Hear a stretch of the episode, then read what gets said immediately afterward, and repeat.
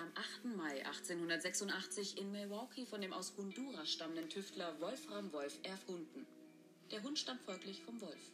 Ab 1887 wurden verschiedene Hunderassen entwickelt. So zum Beispiel der Boxer und der Kampfhund, der Flughund, der Jack Russell Terrier, der Seehund, der Seehund und der Blindenhund, der Hotdog, Was Sie Der Labrador. gemacht haben, ist das glatte Gegenteil davon. der Bullterrier, der Hund, der Schlittenhund, der innere Schweinehund, der sehr bekannte bunte Hund und der niemals schlafende Wachhund. Hunde werden klassifiziert nach der Art ihres Bellens. Bellen Hunde tief, sind sie Subwoofer. Bellen Hunde laut, sind sie Belladonna. Bellen Hunde angenehm, sind sie Libellen. Bellt ein Hund nie von selbst, sondern nur als Antwort, ist er ein Rebell. Hundemännchen werden Dogan genannt, Hundeweibchen Isa. Isabel. Ist ein Dogan spitz, geht es ihm Hundeelend. Er wird sehr rüde und dogmatisch und wackeldackelt eine Isa. Nach 100 Tagen gebärt diese 101 Hundlinge. Bevorzugte Nahrung von Hunden ist Hundekuchen mit Hundertwasser. Inzwischen leben Hunde auch in freier Wildbahn. Dort leben sie meist in einer Gruppe, die als Wolfgang oder je nach Größe als Hundehaufen oder Hundehäufchen bezeichnet wird. Im Umgang miteinander sind Hunde sehr kommunikativ. Begegnen sich zwei freundlich gesinnte Hunde, wedeln sie mit dem Schwanz, auch die weiblichen Tiere. Findet ein Hund sein Gegenüber attraktiv, sabbert er und bekundet dies mit einem deutlichen Sind Hunde wütend, zeigen sie hingegen die Zähne. Hunde sind den Menschen sehr nützlich, können sie doch zum Beispiel als Köter beim Angeln oder an kalten Tagen als Pudelmütze eingesetzt werden. Und zum Schluss noch ein Leckerli zum richtigen Umgang mit Hunden. Schlafende Hunde, die bellen, sollte man nicht beißen.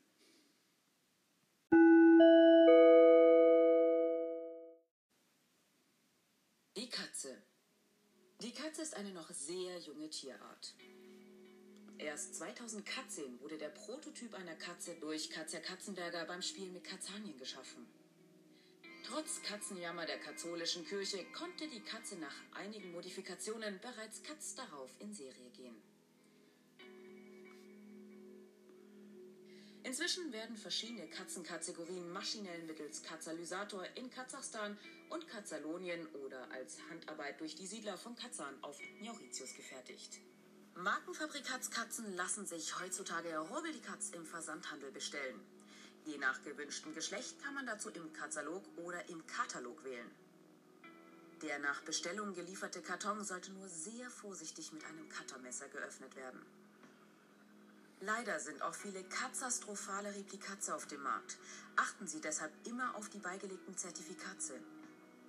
Katzen werden eingeteilt in die Oberkategorien Hauskatzen, Wildkatzen, Raubkatzen Das ist ein Überfall! und Großkatzen, wie beispielsweise Puma, Leopard, Leopard oder die Kamikatze. Katzen genehmigen sich gerne eine Katzenwäsche, lassen sich am liebsten auf ihrer klitzekleinen, kitzeligen Katzenglatze streicheln oder genießen einen Catwalk auf dem Katzenbaum. Katzen sind verspielte Naschkatzen. Als Maustreiber jagen sie im Katz- und Mausspiel liebend gerne Gamingmäuse.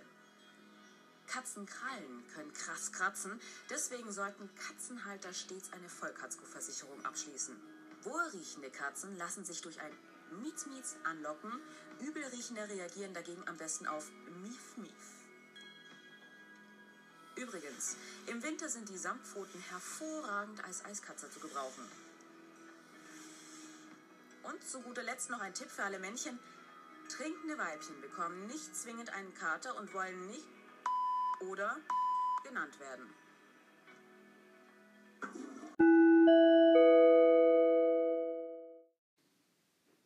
Das Pferd gilt seit jeher als der beste Freund des Menschen.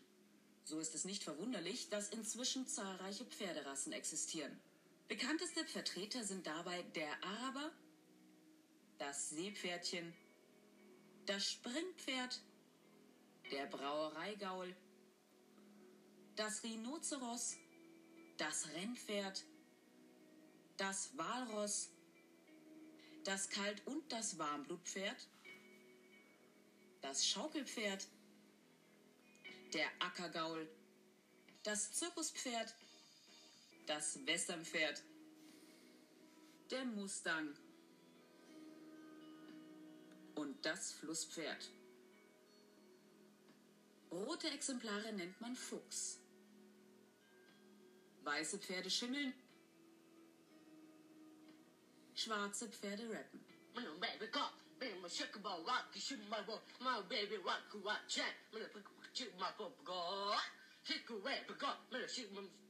Das männliche Pferd, gut erkennbar am Pferdeschwanz, wird Ferdinand genannt. Das weibliche Tier ist benannt nach der Schutzpatronin der Pferde und wird als Sankt Ute bezeichnet. Sankt Uten gelten als verträumt, Ferdinande als eher hengstlich. Hat ein Ferdinand das Vertrauen einer Sankt Ute gewonnen, so darf er ihr einen Pferdekuss geben. Die Sankt Ute gibt ihre Verteidigung auf und gibt sich dem Ferdinand hin. Nach 40 Wochen gebärt die Sankt Ute ein Fohlpfosten. Fohlpfosten kommen bereits fix und fertig und fohlentwickelt zur Welt. Die St. Ute säugt den Fohlpfosten mit pferdarmer Fohlmilch. Das Leben ausgewachsener Pferde ist kein Ponyschlecken, sondern verdammt hart. Sind sie doch immer auf der Suche nach Gras. Das Zentrum deutscher Pferdezucht ist Stuttgart. Weltweit die meisten Pferde gibt es in Russland.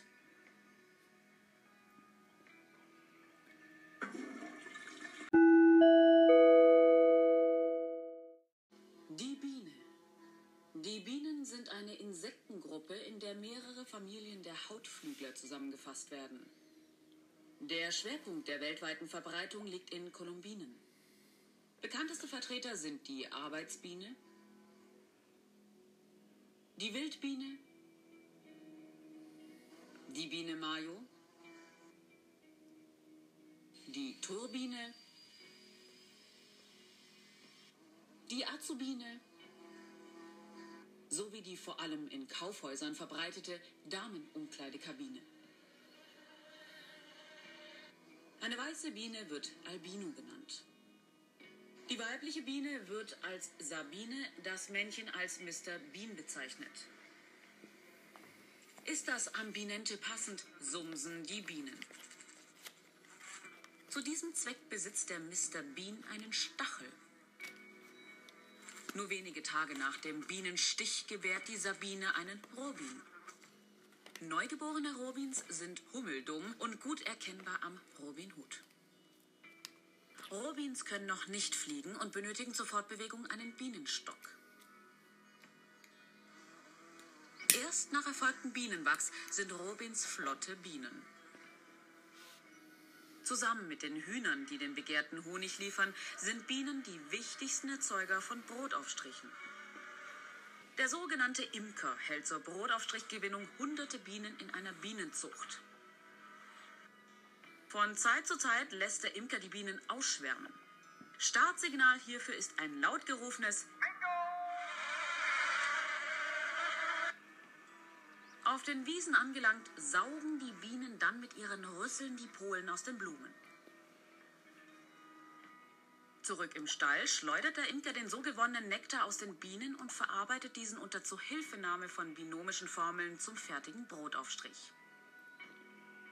Der zur Herstellung notwendige Binärcode wird von Imkergeneration zu Imkergeneration weitergegeben. Die Frau des Imkers wird als Bienenkönigin bezeichnet. Übrigens, eine einzige kleine Biene sammelt an einem einzigen Tag mehr Honig als ein ausgewachsener Elefant in einem ganzen Jahr.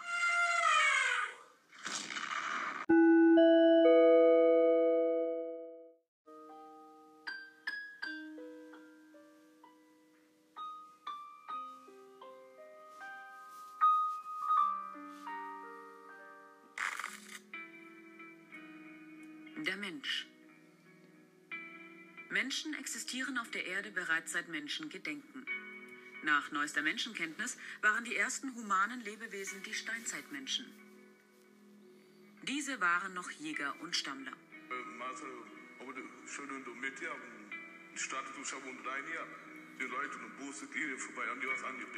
Versagte der Mensch in der Frühzeit als Jäger, galt stets Mensch, ärgere dich nicht.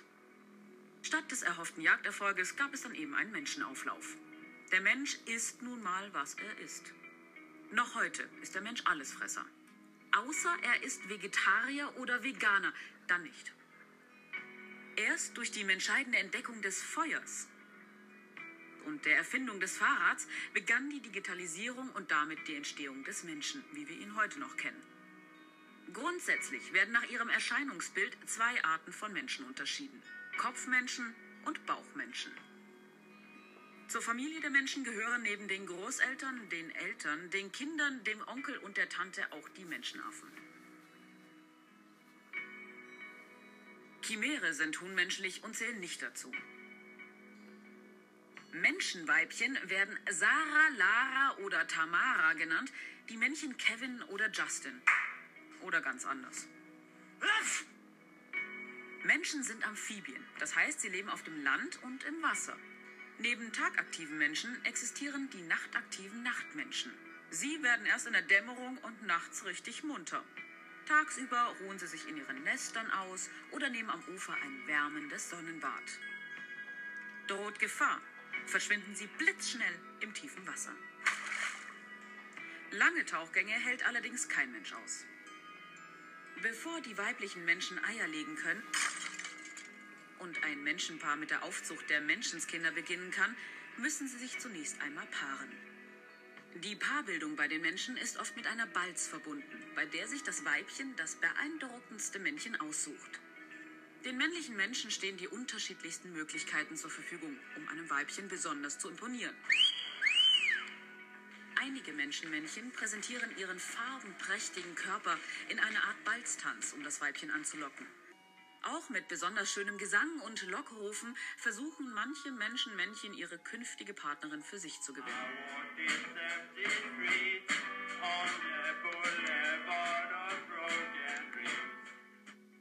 Nach der gemeinsamen Vermenschlichung bilden sich in der Gebärbutter des weiblichen Körpers dotterreiche und hartschallige Eier, die über den Eyeliner entweder in Wasser oder meistens aber in mehr oder weniger kunstvollen Nestern abgelegt werden.